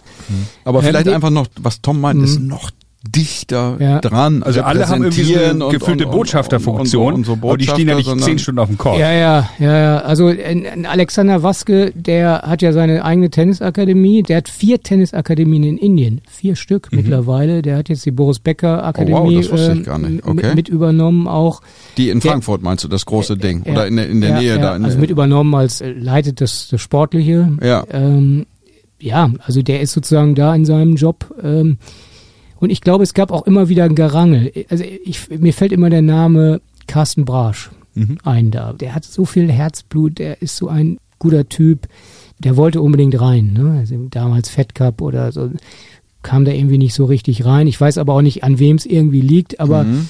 ähm, ihr meint ja solche Typen. ne? Ja, genau. Solche, so solche so, Namen. So ein ne? Carsten Brasch, der ist ja auch, man, der spielt immer noch, der, der, der lebt und liebt Tennis, ähm, äh, spielt ja immer noch gut, glaube ich, jetzt gerade wieder vielleicht deutscher Meister geworden, Herrn 55 in der Halle in Essen oder so.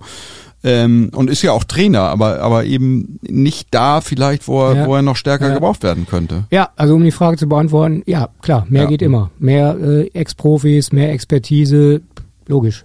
Ja. Gerade bei Fortbildung, bei Lehrgängen, wir haben uns ja beim DTB Trainerkongress auch getroffen, fand ich super, äh, dass da die ehemaligen Profis in der Bütt standen. Einer hat mir besser gefallen, der andere weniger, so ist es halt im Leben. Ja, aber das fand ich schon mal echt gut, auch für die Fortbildung der Trainer. Da kann sich ja jeder eine Scheibe auch abschneiden. Aber so stelle ich mir auch Fortbildung eigentlich in den regionalen Tennisverbänden vor. Ob das so ist, weiß ich nicht. Aber das werde ich demnächst dann auch mal wirklich versuchen äh, zu recherchieren. Wer steht da eigentlich in der Bütt bei den Fortbildungen der Trainer? Wie einheitlich ist das eigentlich? Ähm, inwiefern nutzen die da auch äh, moderne Elemente, Digitalisierung als Stichwort und, und, und. Aber das ist ja ein abendfüllendes Thema und ist irre komplex. Der eine sagt auch, die Eltern in Deutschland sind das Problem. Die nächsten sagen, Klar, die Kids Schule. sind zu satt. Ja. Ähm, dann gibt's aber auch wieder Gegenbeispiele, wo ich sage, naja, also in Italien, Frankreich, England, Spanien sind die Leute vielleicht können Ja, denen oder geht's in der genauso Schweiz, gut wie hier, In der ne? Schweiz geht's Klar. den Leuten auch gut. Ja. Ähm, da ist ja tierisch viel in Bewegung. Genau. Schweiz ich würde mich freuen, dass jeder irgendwie sich auch konstruktiv in bestehende Strukturen einbringt, auch wenn es weh tut und auch wenn man dicke Bretter bohrt. Das ist das, was ich so merke. Kommt schon eine große Unzufriedenheit auch auf bei vielen Trainern, die dann nicht eingebunden werden. Und dann äh, redest du mit denen und merkst so, ja, ist halt nicht einfach, mal eben so die Hand zu heben und zu sagen, jetzt mal alle so wie ich denke. Ja, also ähm, ja, aber du hast da auch jetzt keinen konkreten Namen noch, äh, den du da befördern würdest oder absägen würdest. Ja, müß, müsst ihr mal drüber nachdenken. Ja, also ja. da, da gibt's ja einige, ne? Vielleicht von denen man gar nicht weiß, ob die so ein Händchen haben dafür. Ne? Das heißt ja nicht, dass Ja, wenn nicht du, jeder, der wenn gut du gespielt hat, top, ist auch ein guter Trainer, ne? Also das muss man ja auch sagen. Nikola Kiefer, der ähm, in seiner Altersklasse Bundesliga, ich glaube, hat gewonnen das Ding dieses Jahr. Letztes? Ja, ja, doch, Jahr. doch, doch, ja. Äh, der, der macht ja auch, Berlin. ist ja auch Robinson-Botschafter, macht da, Ja. er hat jetzt seine eigene Turnierserie jetzt mal so ein bisschen Ja. dahingestellt. Äh, Nummer vier der Welt. Ob er jetzt derjenige wäre, der das äh, voranbringt, das weiß man ja so nicht. Mhm. Ne? Also ich glaube, Leute, die vielleicht, also das waren ja früher Stars, ein Kiefer und ein Haas. Die haben sie auch suggeriert teilweise, würde ich Ihnen auch offen so sagen, dass es teilweise nicht ganz einfach mit ihnen war. Mhm.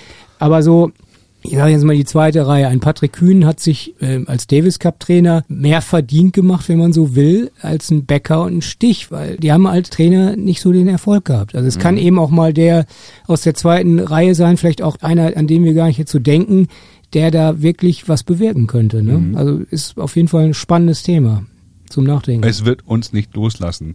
Genauso wie Pete Sampras in Stuttgart, ja. den du dort vor Ort, du musst lachen, vor Ort getroffen Ich hast. habe ja irgendwas damals in diesen Bogen reingeschrieben. Ja, ja. Darauf spielst du wahrscheinlich an. aber, aber sicher. Pistol Pete. In Stuttgart. Pistol Pete in Stuttgart, ja, äh, wunderbar. Ich damals wirklich auch noch Rookie, hab damals bei einer Redaktionskonferenz, es gab in, in, der, in der Historie von Tennismagazin diesen Fragebogen, wer ist der beste Spieler? Beste Vorhand, beste Rückhand. Das haben die vom französischen Tennismagazin gemacht, immer ganz episch und ganz toll.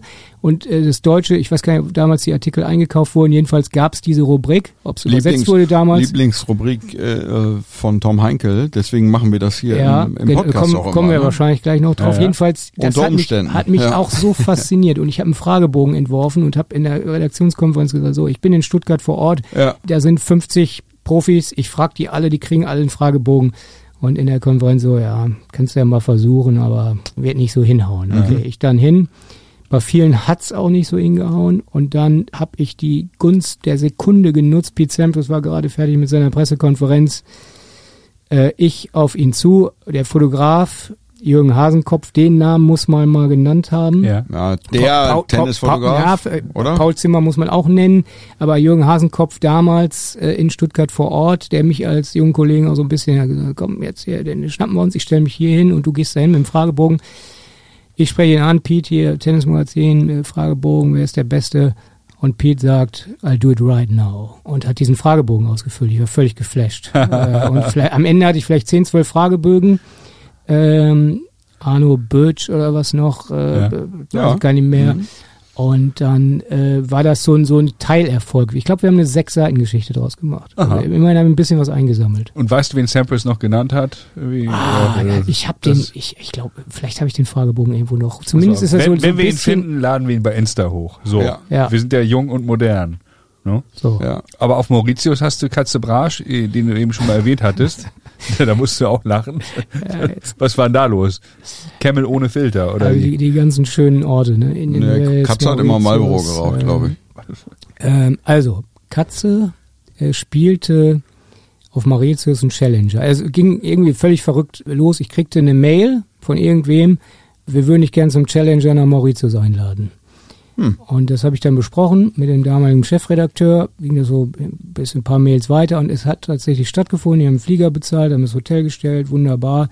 Die haben erst um 16 Uhr angefangen zu spielen darf man gar nicht laut sagen. Ne? Also vorher hat man auch ein bisschen recherchiert natürlich. Ja. Äh, ja dann ging das los. Kohlschreiber war dabei, hatte damals sich äh, nicht gut benommen, hat den Ball irgendwie aus dem Stadion geprügelt, erste Runde verloren gegen absoluten Nobody. Und Carsten Brasch, er war eben auch da, ich weiß gar nicht mehr, nur Doppel gespielt hat, jedenfalls hinterher. Er hat auch sich den so ein bisschen zur Brust damals genommen, den Philipp Kohlschreiber. So. Äh, Und wir, wir haben ein Interview so geführt, also wir kannten uns so ein bisschen von Bundesliga oder irgendwas. Und abends, zwei Tage später, gab es eine Spielerparty. Der Turnierdirektor war äh, ähm, also von der Insel, aber der in der Schweiz erzogen wurde, aus tollem Elternhaus, mit einer tollen Ausbildung. Okay. Davis Cup Spieler für Mauritius, der hatte eingeladen auf seine Privatinsel.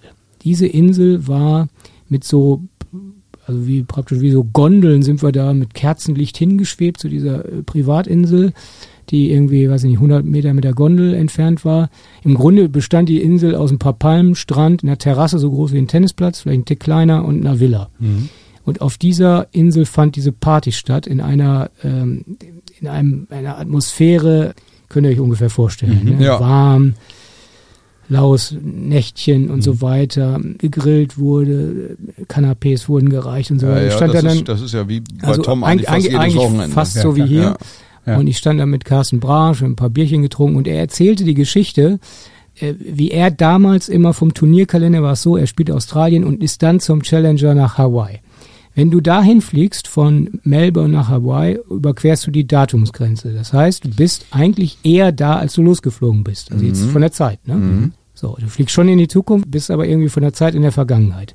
Er meint, er war danach immer so völlig durch den Wind. Er kommt an seinem Hotel an, will einchecken und die fragen ihn, äh, Mr. Brash, äh, wollen Sie mit dem, mit dem Boot oder mit dem Zug zu Ihrem Zimmer fahren? Und er, er dachte, er halluziniert, er ist völlig, also es ging, also es gab wirklich Boote, so ein Kanal und es gab auch so eine Art Bimmelbahn, die irgendwie da Okay. rumfuhr auf der Anlage, weil die so groß war.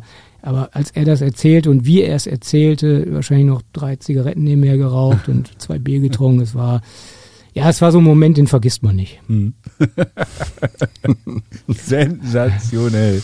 Ja, das ist stark. Ist gut für die eine oder andere Anekdote, glaube ich. Ähm, die Frage, die sich natürlich jetzt fast anschließt, ist, ob Carsten Brasch ähm, ich, ich wüsste einen Schlag, wo er auf jeden Fall ein Kandidat wäre für deinen Lieblingsspieler. Absolut. Ich auch. Ich wäre bereit. Tom, was hast du? Welchen Schlag hast du da im Kopf? genau. Das, also wenn ich jetzt Hörer wäre, dann würde ich ja wissen wollen, Genau. welchen Schlag Auflö- meinten der Auflösung. Lars? Kommt die Auflösung? die oder? Auf- Ist ja eine Linkspfote. Ist eine Linkspfote, hat den berühmten Korkenzieher-Aufschlag erfunden. Ja, und meinst spielt, du den? Und spielt äh, für mich in der Kategorie beidhändiger Rückhand-Slice. Ja. Ist, ist, äh, ist Katze aus meiner Sicht ziemlich weit vorne. Ja. Okay. Vor Simon Papendorf. Vor Simon Pappendorf. Der spielt ihn auch den beidhändigen Ja, Rückhand. fällt das mir ist gerade richtig. Ja, ja, ja, ja. Ja, der spielt beidhändigen Slice. Irre, irre. Ja. Also, lass uns mal durch die Schläge durchgehen. Ja. Aufschlag, da hast du einen genannt. Ja, kann ich. Den haben viele Den, genannt. den habe ich noch im Kopf, ja. Ja, wir haben ja auch immer wieder festgestellt, hier muss man auch sagen, wahrscheinlich beantwortet man das jeden Tag anders, Ja. äh, weil es natürlich viele Möglichkeiten gibt. Aber es ist natürlich immer wieder schön, drüber zu sprechen. Insofern Ja. fangen wir an. Aufschlag. Ja, es ist auch ein Liebling von mir. Wen haben wir? äh, Goran Ivanišević. Ja. Der damals äh, mit der Wildcard in Wimbledon unfassbar viele Asse geschlagen hat. Ich glaube auch die Art, wie er geschlagen hat, im Aufsteigen den Ball verdeckt, keiner wusste, wohin er schlägt. Äh, kurze Geschichte noch zu Ivanišević. Eine unfassbare Geschichte. Ich, vielleicht, vielleicht wurde die ja schon erzählt, aber ich wette nicht. Also Oh. Ivanišević stammt aus Split. Ja. Genauso wie Franulovic, Ancic und Pilic. Diese vier Spieler, alle Top-Ten-Spieler, sind alle in der gleichen Straße aufgewachsen. Und What? Da, und das gibt's weltweit nicht. What? Ja. Warum? Das ist ja, das ist ja eine Sensation. Wie, how comes? Äh, man weiß es nicht. Weil, weil das Essen so gut ist und, und, äh, und die, weiß ich nicht, die, die Top-Ten-Spieler da ähm, im, am Fließband gezeugt Es gibt werden. aber mehrere Straßennamen in Split. Es gibt, ja klar, Ja. das ist eine 300.000 oder 400, 500.000 Einwohnerstadt. Ja, ja. Aber Stark. ich glaub eher ja, dran, ne? stark. Ja. Also Ivanisevic viel schon öfter, aber diese Insights, genau dafür sind wir da, dass Genau wir solche Sachen rausgraben. Also die vier äh, größten kroatischen Tennisspieler in einer Straße. Jetzt kommt einer meiner Lieblingsspieler bei der Vorhand. Ja, So. da weiß ich glaube ich auch noch. Der Argentinier. Ja, pass auf, also Del Potro. Ich, Juan Martin Juan Martin Del Potro. Potro. Also ich weiß nicht mehr genau, wo es war. Vielleicht war es sogar in Wimbledon, das Ding, dieses 17, 15 im dritten Satz gegen Federer und Ja. dann kam Del Potro ins Finale gegen Djokovic. Nee, ist Quatsch. Gegen, wie war denn das nochmal? Das weiß Lars. Ja, Moment, Moment. Das Ding hat Murray gewonnen. Nee, Federer hat das Ding gewonnen. Federer hat Del Potro geschlagen, aber war nach 17, 15 im dritten völlig platt. Mhm. Platt, ja. Und hat dann äh, 6-2, 6-2, 6-3. Dann dürfte also Sir Andy gewinnen. Sir Andy hat gewonnen.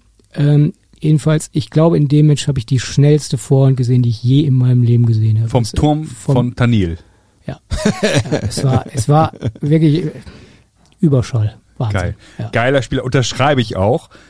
Obwohl Tom eigentlich von Geilste den Argentiniern äh, eher ein großer Fan auch ist von Martin Reite.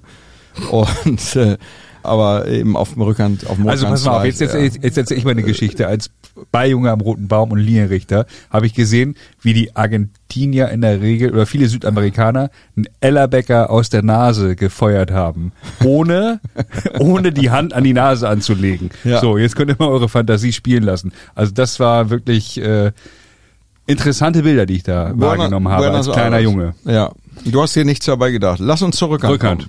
Wer ist dran? Äh, Rückhand, äh, da muss ich echt noch mal ein bisschen überlegen. Also, äh, Du hast einen Schweizer ich, genannt. Ich glaube, ja gut, dann Ja. muss ich das schon sagen. Wawrinka habe ich genannt. Mhm. Also, weiß nicht, als er den Titel in Melbourne gewonnen hat gegen Djokovic, das Jahr als Becker anfing, der Trainer zu sein von Djokovic. Unfassbar Rückhandgeschosse vom Wawrinka. Aber du kannst Lars, ja bei wie viel, wie viel äh, Ich mochte Grand immer Slam hat Wawrinka gewonnen? Äh, zwei. Ich mochte Drei. immer Falsch. drei. Ich mochte immer sehr auch die Rückhand von Marc Rosset übrigens.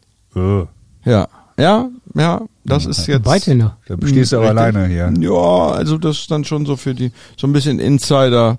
Tennis-Freaks, muss man dann schon sagen, die auch, Das Aber ist wie, we- wie wenn mit wir- Getränken bei ihm. die Ja. auch nicht nur das Schönste. Trinkt auch gerne Wermut. Äh, ja, Also wenn wir beim, bei, bei der Rückhand sind, ist natürlich, ich bin Einhänder-Fan. ja, klar. Ja, also ja. ja.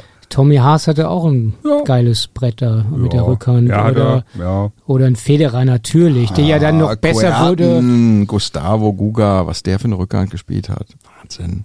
Da gibt's viele. Also Gibt's viele. einhändige Rückhände Richard gibt, Gasquet. gibt's, gibt's viele. Gasquet, unfassbar. Ja, ja. Ähm, hast du mal seinen Schläger angefasst? Von Gasquet? Nee, hab ich ist, nicht, ist, aber der, wird- ist das wirklich ein, eine Griffstärke 12 oder was, was Sieht wickelt so er sich ne? da drum? Sieht fast ja. so aus, ja, ja, ja. Ich stell mir das gerade vor, wie, wie André dann so im, im Players Center zu Richard Gasquet geht und kann ich mal deinen Schläger So. anfassen. Kannst du mir mal einen Schläger leihen? Ich wollte gerade mal ein paar Bälle schlagen mit Carlo Trainer. Aber wen würdest du denn äh, beim Slice nennen? Rückhandsleis? Ja, klar. Er wird ja hier immer wieder Steffi Graf genannt, äh, gehe ich mal von aus, geschlechterübergreifend. Mhm. Äh, ich habe mal gelernt, aber ihr seid, glaube ich, äh, eher die Tennistrainer. Es gibt ja diesen Slice, den man ganz tief nimmt. Da war Andy Murray der King wohl, hat mir mal ein Trainer so erzählt. Und dann Ja. der Slice, der ein bisschen eine Etage höher ist, von Federer natürlich. Ja. Sehr, sehr tolles Ding. Äh, Ich kann noch mal, ich kann noch mal einen hier ins Spiel bringen, Ja, den gerne. Udo gestern auch erwähnt hat. Emilio Sanchez. Okay, Ja. Hendrik Sundström. ja. Ja, Sanchez Ja. hat auch, Ganz schöner Slice. Sanchez Ja, hat auch ja. geil Slice, Ja, ja, weil der eben auch fast hat nur Rückhandslice Slice, ne? gespielt. Ja. Also der hat ja im Doppel auch Return Slice vor die Füße gespielt. Ja. Hat nicht der Gomez auch dann in, in Paris im Finale in RGC mit Slice völlig an die Wand gespielt damals? Ja. Auf jeden Fall mit was für einem Schläger hat er eigentlich Das, gespielt? das hast du mich schon mal Andres gefragt, Gomez, Yonex, ja. immer ja, noch. frage ich dich immer. ja, ist doch gut. Ich hab- dann bringe ich dich auch mal wieder ins Ich habe Spiel. Gomes äh, an, an der Wand gehabt in meinem Kinderzimmer. Ja. Du hattest eine Tenniswand Ja, in deinem Aaron Kinderzimmer. Quickstein ja. Poster, Gomes, Boris Becker und Ebel die Uhr, so. Und äh, Claudia Porweg. Und Claudia auch. Porwig auch. Ja. So, Rückhandstopp brauchen wir jetzt. Rückhandstopp. Ja, ich meine, das ist ja einer der schönsten Bälle und gerade ja auch wieder sehr aktuell geworden. Eine ganz überraschende Antwort hat noch nie einer genannt. Ja, dann bitte. Habe ich die genannt? Beide- war, war beides das beidhändig. Santoro oder so? Ja.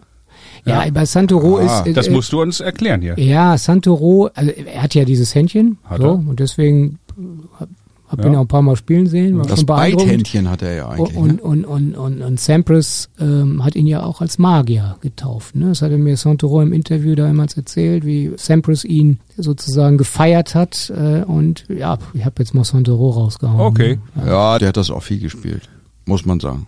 Volley auch keine Stöpfchen, große Löpfchen. Überraschung, die hier genannt Pat, wird. Petrograph, Ja. hab ich den genommen? Oder Du hast mag- Edberg. Edberg. Edberg, ja, Edberg war natürlich. Edberg. Edberg. Wir, Wunderbar. wir haben ja ein Schweden-Special gehabt. Du hast ja, Stefan das, das ist mir eben aufgefallen, wie schön André Ivanišević ausgesprochen hat. Habe ich das richtig ausgesprochen? Ja. Der doofe Deutsche sagt ja Ivanisevic. ja. Oder, er. oder noch schlimmer, Ivanisevic. Ivanisevic, das ist das Allerschlimmste. Aber Ivanisevic. Ivanisevic. Und unser schwedischer Gast, Henrik Ja. Horndahl, der hier zu Gast war, Edberg. hat uns beigebracht, Stefan Edberg Okay. und Mats Wilander.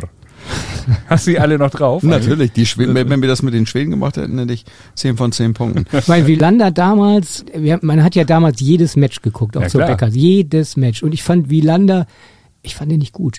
Ich fand, er hat dieses äh, Prozenttennis gespielt äh, und irgendwie langweilig. Äh, für mich war, war Edberg der, der Schwede. Ja. ja. Ich fand, ich fand den cool irgendwie. Also so ein ganz sympathischer. Lässiger Typ Ja, irgendwie. auch heute Eurosport, Games at the Mats, total ganz gern. großes Kino. Ja. Ja. Ähm, was haben wir noch? Smash. Smash, meine Lieblingskategorie. Darf, also, darf ich jetzt Eigenwerbung machen? Wir Ja, haben bitte. nämlich gerade das Schweizer Tennismagazin gekauft, das heißt Smash.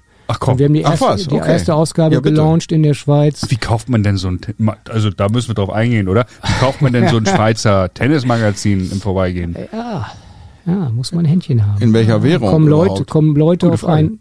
Im Moment ist äh, Schweizer Franken zu, also heute zu Euro 1,01. Also Okay, so. das ist- aber da läuft alles über Schweizer Franken, wickeln wir auch so ab, glaube Ja. ich. Ich bin jetzt kein Geschäftsmann, aber naja, ich habe äh, das Angebot bekommen, wurde mir zugespielt, ist zu verkaufen und dann haben wir im Verlag hin und her und haben zugeschlagen. Mehr erzähle ich jetzt nicht. Aber Ja. also über die Vertraulichkeit. Aber äh, Fakt ist, der Schweizer Markt ist natürlich super spannend. Und vielleicht müssen wir auch wieder ein bisschen was tun. Also ähm, anzeigenmäßig und überhaupt, damit dieser, klar, ist nach Federer ist nicht so leicht wie mit Federer, aber äh, ich bin ja eigentlich ganz hoffnungsvoll, dass wir da einen ganz guten Deal gemacht Da haben. gibt's ja auch guten Nachwuchs. Eben. Die Frage ist, kann irgendjemand so gut schmettern wie Paul Haarhüß? Offensichtlich ja, wenn ich auf den Fragebogen schaue. Wer ist dein Lieblingsschmetterballspieler? Ähm, Oder Spielerin? Moment, habe ich Pete Sampras wahrscheinlich genommen, oder? Oder Andy Roddick. Oder Andy Roddick, okay. Ja, Habe ich beide reingeschrieben? ja Oder? hier steht Roddick. Okay, dann schwenke ich, schwenk immer- ich um. Ja, kannst ja, ist ja, Ja. easy. Also wir sind ja hier nicht äh, wie bei, bei der Das- Bundeswehr. der- Air Sampras, das wie merkt der man da- natürlich auch jetzt bei unseren Reaktionen. Das Roddick Aber ist Lars, natürlich. was sagst du denn? Weil du sagst der Paul Haarhüß. Ja, Ich habe da aber nicht Sampras. ernsthaft Roddick, habe ich da ernsthaft Roddick ja, das wundert schon Ja, ein bisschen. ja, okay. Ist Aber aus gut. Versehen.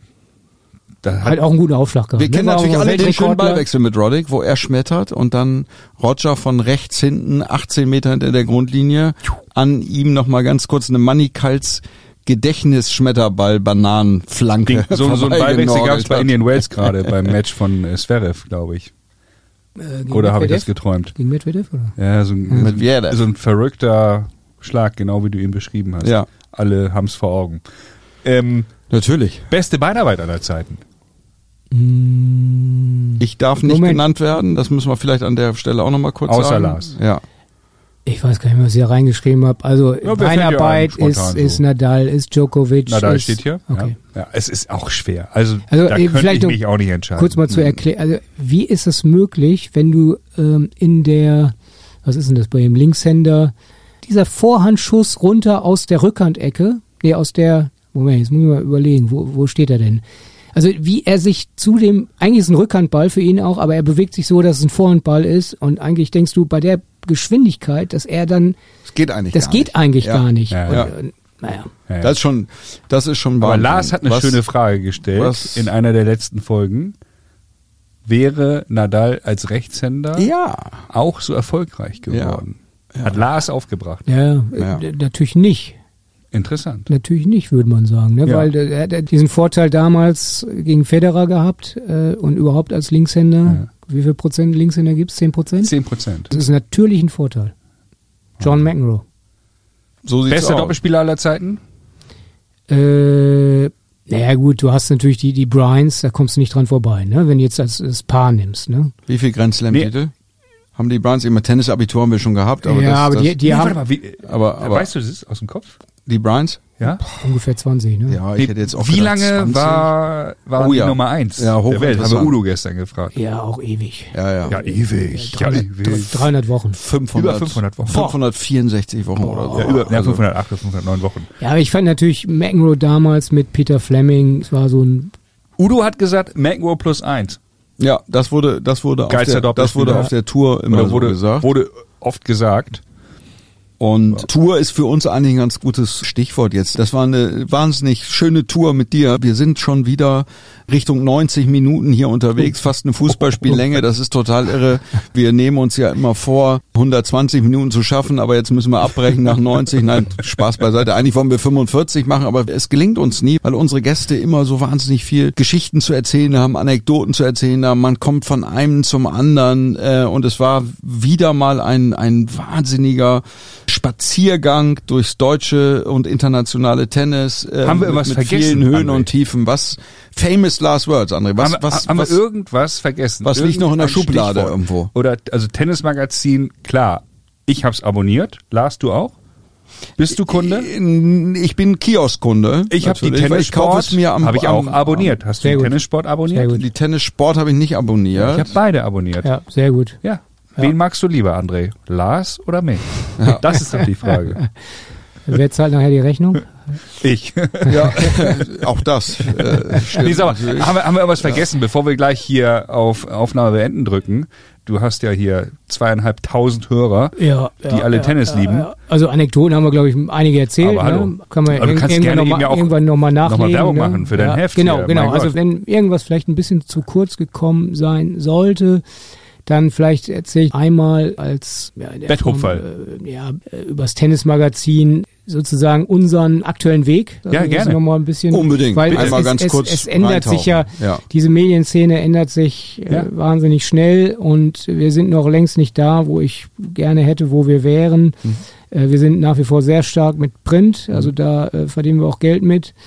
Im Online-Bereich ist es wirklich ausbaufähig. Ich mag sowas, was wir jetzt hier machen, Podcast. Ne? Also finde ich ein tolles, tolles Ding. Haben wir auch schon gemacht, Nord-Süd-Gipfel. Wir haben im Portfolio ähm, Verbandsmagazine, also mit denen haben wir Kooperationen. Wir machen Turniermagazine für Bad Homburg und Berlin. Also diese Hefte machen, produzieren wir mit den Veranstaltern zusammen.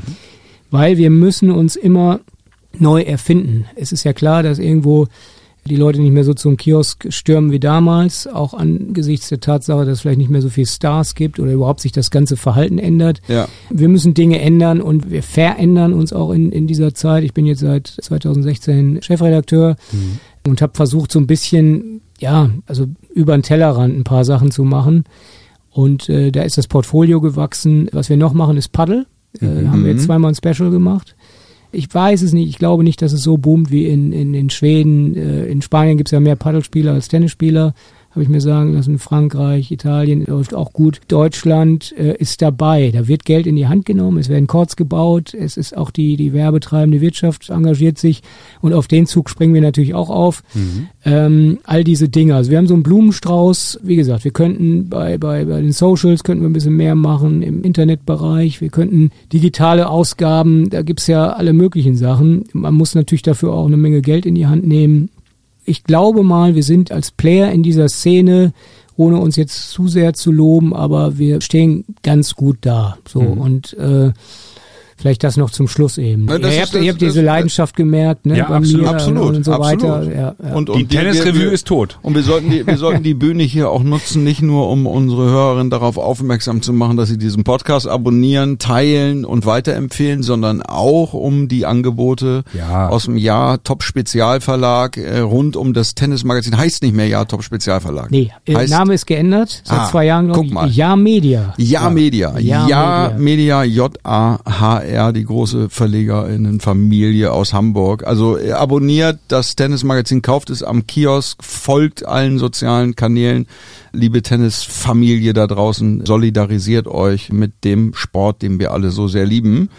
Und Für mich jetzt fast äh, gibt's eine Schlachterplatte die, hier. Die Schlachterplatte Oh. wartet auf uns. Wir sagen ganz vielen Dank, lieber André Antic. Ja, das war, danke sehr. Hat großen Spaß gemacht. Sehr gerne. Das ist wahrscheinlich nicht das letzte Mal, dass wir dich hier in unserem Studio Allerdings. äh, zu, zu Und Gast ich entschuldige haben mich für werden. die absurden Tennisabiturfragen. Alles gut. Also mir hat's auch Spaß gemacht. Äh, jederzeit wieder. Danke euch.